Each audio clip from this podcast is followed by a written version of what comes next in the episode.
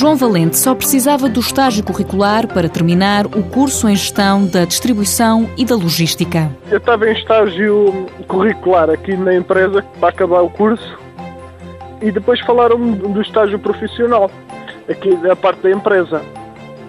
E eu depois, quando acabou o meu estágio curricular, fui a, acabei o meu curso e pronto, fui me inscrever no, no IFP para estágio profissional. O convite para fazer um estágio curricular na empresa foi feito por um professor durante o desenvolvimento de um projeto. Eu sabia que havia uma vaga para um estágio aqui na Agility, em Alverca, e convidam-me se eu queria vir. Faz aquilo que aprendeu e gosta. Eu estou na parte de, administrativa de logística e distribuição.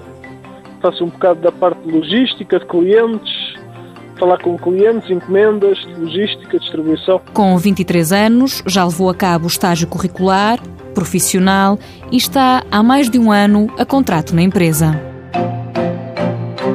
Mãos à obra. Com o apoio da União Europeia, Fundo Social Europeu, Programa Operacional Assistência Técnica.